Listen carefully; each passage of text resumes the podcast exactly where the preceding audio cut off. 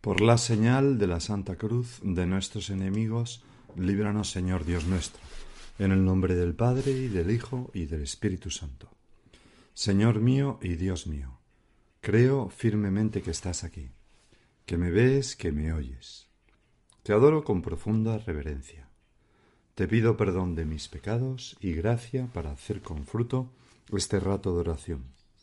Madre mía Inmaculada, San José, mi Padre y Señor, Ángel de mi guarda, intercede por mí.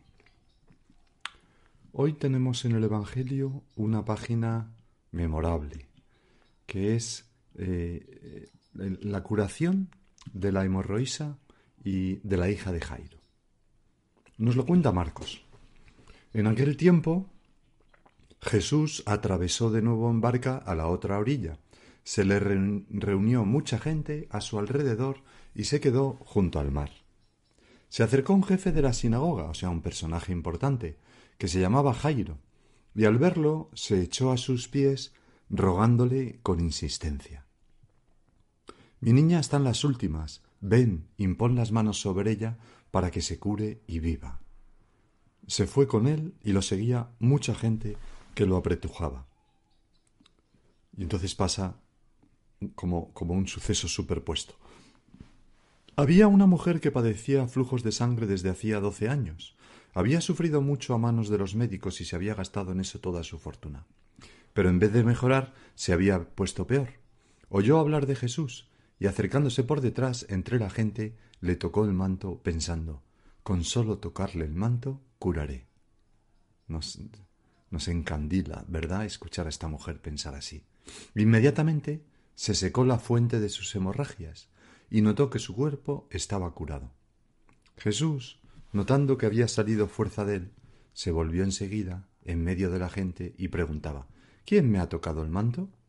Los discípulos le contestaban ¿Ves cómo te apretuja la gente y preguntas quién me ha tocado el manto? Pero claro, los discípulos no tenían ni idea. No sabían lo que había pasado en el interior de esa mujer. No sabían la fe de esa mujer. Jesús sí. Él seguía mirando alrededor para ver a la que había hecho esto. No tanto la que te había tocado, Señor, sino la que había tenido una fe tan grande. La mujer se acercó asustada y temblorosa al comprender lo que le había ocurrido. Se le echó a los pies, igual que Jairo al principio, y le confesó toda la verdad. Él le dice Hija, tu fe, no otra cosa, tu fe te ha salvado. Vete en paz y queda curada de tu enfermedad. Todavía estaba hablando mientras aquella mujer mm, llena de agradecimiento pues no podría reprimir unas lágrimas, ¿verdad? Todavía estaba hablando cuando llegaron de casa del jefe de la sinagoga para decirle Tu hija se ha muerto, ¿para qué molestar más al maestro? Ahora retomamos la historia con la que hemos empezado. Jesús alcanzó a oír lo que hablaban y le dijo al jefe de la sinagoga No temas, Basta que tengas fe. Es como si le dijera ¿Has visto lo que ha pasado con esa mujer? ¿Has visto su fe? Pues si tú tienes su misma fe, no pasará nada. No permitió que lo acompañara nadie, más que Pedro, Santiago y Juan, el hermano de Santiago. Llegan a casa del jefe de la sinagoga y encuentran el alboroto de los que lloraban y se lamentaban a gritos, y después de entrar les dijo ¿Qué estrépito y qué lloros son estos? La niña no está muerta, está dormida se reían de él. Siempre la gente que no tiene fe se ríe de nuestro Señor. Pero él los echó fuera a todos. Y con el padre y la madre de la niña, temblorosos y asustados, me los imagino, y sobre todo el padre que había visto cómo curaste a la hemorroísa, Señor, lleno de fe, aunque con sus dudas, con el padre y la madre de la niña y, sus acompañantes, los apóstoles, que ya te habían visto hacer muchos milagros, entró donde estaba la niña, la cogió de la mano y le dijo Talita Kumi, que significa contigo hablo, niña, levántate. La niña abrió los ojos, me imagino, y dice el Evangelio que se levantó inmediatamente y echó a andar. Tenía doce años y quedaron fuera de sí llenos de estupor. Les insistió en que nadie se enterase y les dijo que dieran de comer a la niña. Señor, hay en este Evangelio tantas cosas que se podrían meditar, ¿no? Pero yo, yo querría fijarme en la fe humilde que muestran estos personajes. Primero Jairo. Se dice que se arrojó a tus pies con humildad, él que era un personaje importante. Al verlo se echó a sus pies rogándole. Y es que nuestro cuerpo habla, dice cómo está nuestro corazón. Mm, el, el, modo en que me siento y dónde me siento cuando asisto a la Santa Misa dice con qué actitud voy. Y tú nos ves y valoras esos detalles.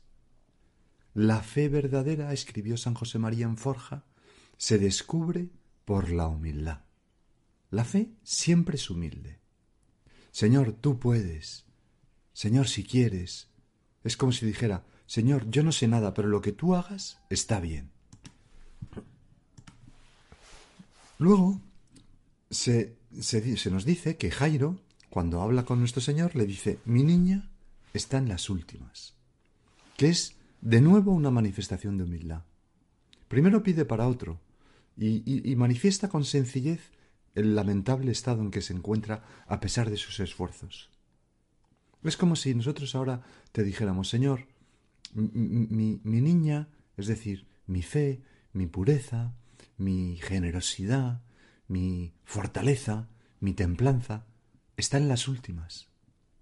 Señor, yo no he podido hacerla crecer más. No he podido darle más vida. Pero ven, dice este Jairo, ven, impón las manos sobre ella para que se cure y viva. Señor, vente conmigo para ayudarme a vencer mis luchas. Señor, vente conmigo para hacerme crecer en santidad, en, en, en humanidad, en virtudes. Porque mi niña está en las últimas y yo no puedo hacer nada. Ven, Señor. Ven, Señor, no tardes. Humildad, de nuevo. Y luego esta mujer, la hemorroísa que interrumpe toda la escena y, toca el borde del manto de Jesús. ¡Qué delicadeza! ¡Cuánta fe y qué humilde! Y a ti, Señor, se, se, se te escapa un milagro Muchos luchaban porque tú les escucharas, para, porque pusieras las manos sobre ellos, muchos te tocaban y apretujaban, pero el milagro no podía entrar en sus almas porque les faltaba esta fe humilde que esta pobre mujer tiene.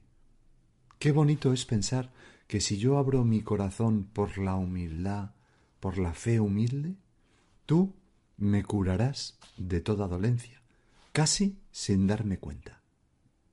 Decía San José María en Amigos de Dios, ¿te persuades cómo ha de ser nuestra fe? Humilde. ¿Quién eres tú? ¿Quién soy yo para merecer esta llamada de Cristo? ¿Quiénes somos para estar tan cerca de Él? Como aquella pobre mujer entre la muchedumbre nos ha ofrecido una ocasión, y no para tocar un poquito de su vestido, o un momento el extremo de su manto, la orla, lo tenemos a Él, se nos entrega totalmente, con su cuerpo, con su sangre, con su alma y con su divinidad.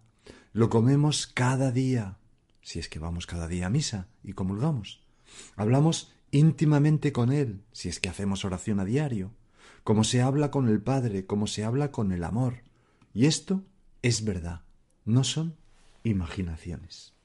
Señor, pues que yo me dé cuenta de que te tengo en cada sagrario de cada iglesia, en cada sagrario de cada oratorio, que quizás te tengo, como es mi caso, en mi propia casa, que te veo descender sobre el altar cada vez que asisto a la Santa Misa, y que te recibo en mi interior, no, mm, ¿cómo diría yo? No, no simbólicamente, sino de verdad.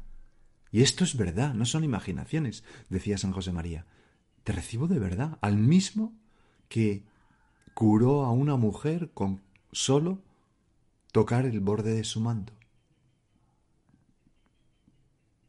Señor, yo quiero tener esta misma fe, humilde y al mismo tiempo audaz. Hace tiempo, predicando sobre esta escena en un colegio mayor de chicas, Mm, después teníamos al Santísimo expuesto, yo decía unas palabras, había un momento de silencio y luego una de las chicas que había compuesto una oración, pues la recitaba en alto en nombre de todos. Y esta chica, una chica de primero de carrera o segundo de carrera, no lo recuerdo bien, compuso con esta escena que estamos meditando la siguiente oración.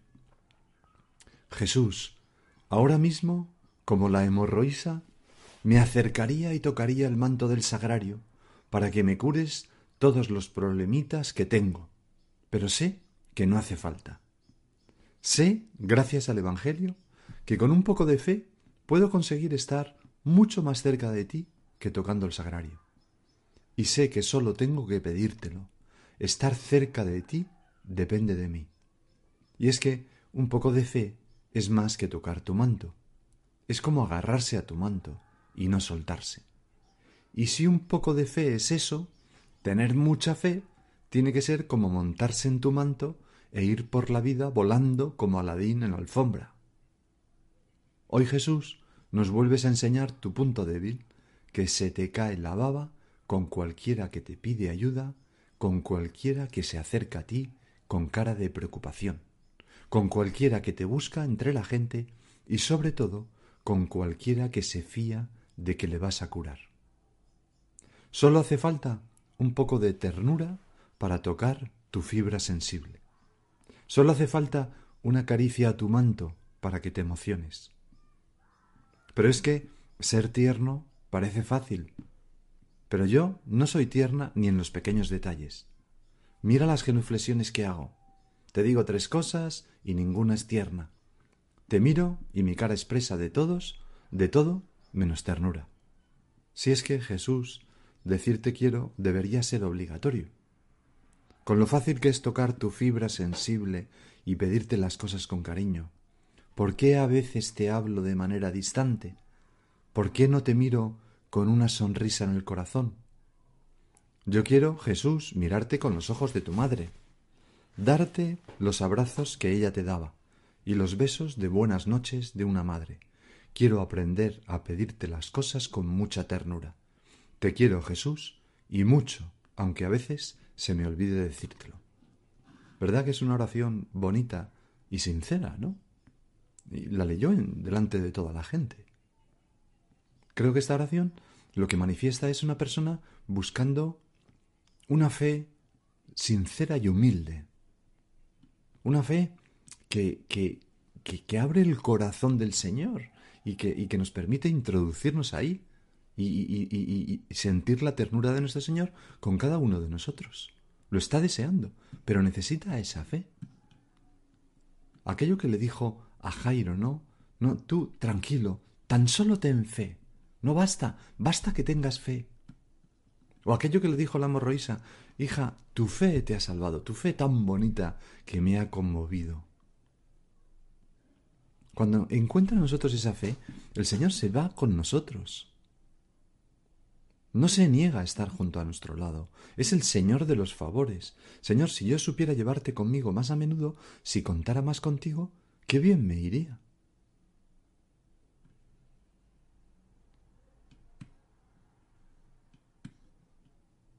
Recuerdo cómo un escritor salido de un campo de concentración soviético, estando ya en la fama y residiendo en París, escribió unas palabras como haciendo referencia a aquel momento en que su fe era más pura, porque no tenía nada, más humilde, y cómo buscaba insistentemente a Dios. Dice así, cuando estaba en el campo de concentración, creía en Dios con una fe tan pura tan pura, añado yo, como la de la hemorroísa, ¿no?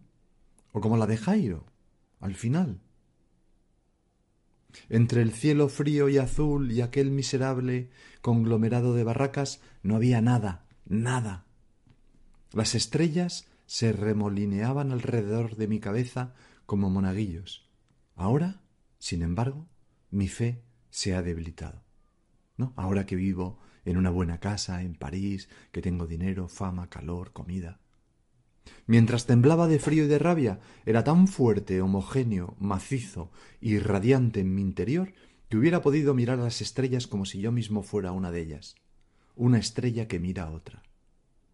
Son cosas que no suelen decirse, pero las voy a decir, dice Adam Zagayevsky, que es el que ha escrito esto.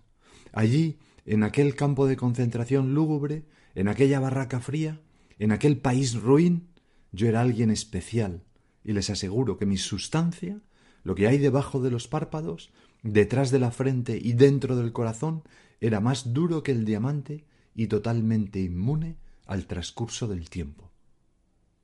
Solo unos pocos saben que allí, en el campo de concentración, volvieron las propiedades mágicas. Allí me hice un gran hechicero. Era capaz de reconstruir la totalidad a partir de una golondrina, aún más a partir de una hojita de abedul esmirriado. Y entonces se pregunta, ¿no? Zagayevsky, ¿dónde está Dios? ¿En el sufrimiento o en la alegría? ¿En un rayo de luz o en el miedo?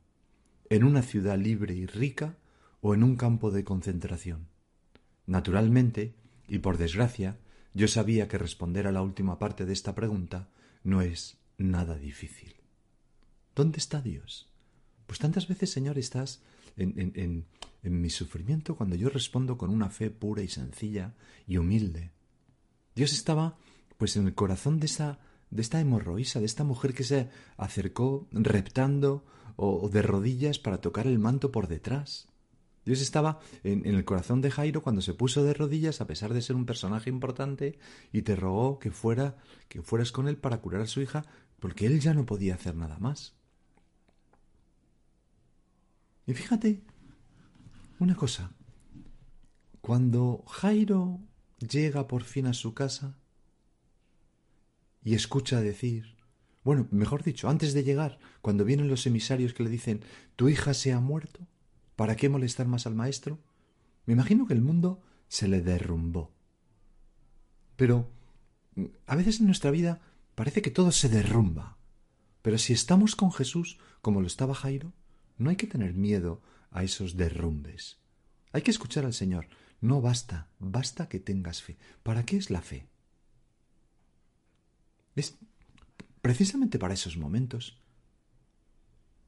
Y eso mismo nos dice el Señor ahora cuando tú y yo enfrentamos un problema que parece insoluble, una desgracia excesiva, una falta de medios. Tú, Señor, nos dices, no temas, te basta la fe, la fe en mí, el Señor de los favores. Al llegar a la casa, hemos leído que, que, que, se reían de él porque Jesús dijo que la niña estaba dormida. ¿Quién no ha escuchado esa risa del mundo carente de fe ante nuestra fe?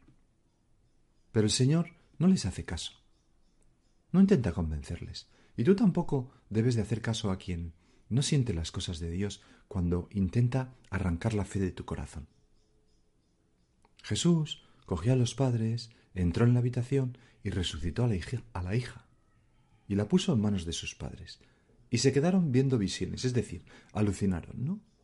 Bueno, Señor, han pasado veinte siglos. Ojalá que la lejanía a estos sucesos no disminuya su fuerza salvadora, no debilite nuestra fe. Que cuando notemos que no se nos concede todo, que estamos dentro de esos doce años que tardó esta mujer hemorroísa en curarse, no perdamos la esperanza, porque al final alucinaremos, veremos visiones. Señor, que yo sepa vivir pendiente de ti, el Señor de los favores. Vamos a pedírselo a nuestra Madre la Virgen. Ella sí que fue una mujer de fe, humilde.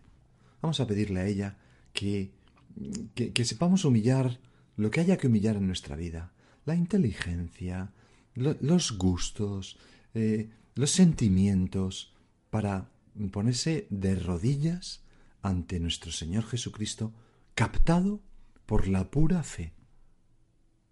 Una fe que parece poca cosa, pero que es lo más poderoso que existe bajo el cielo, junto con la caridad y la esperanza, naturalmente.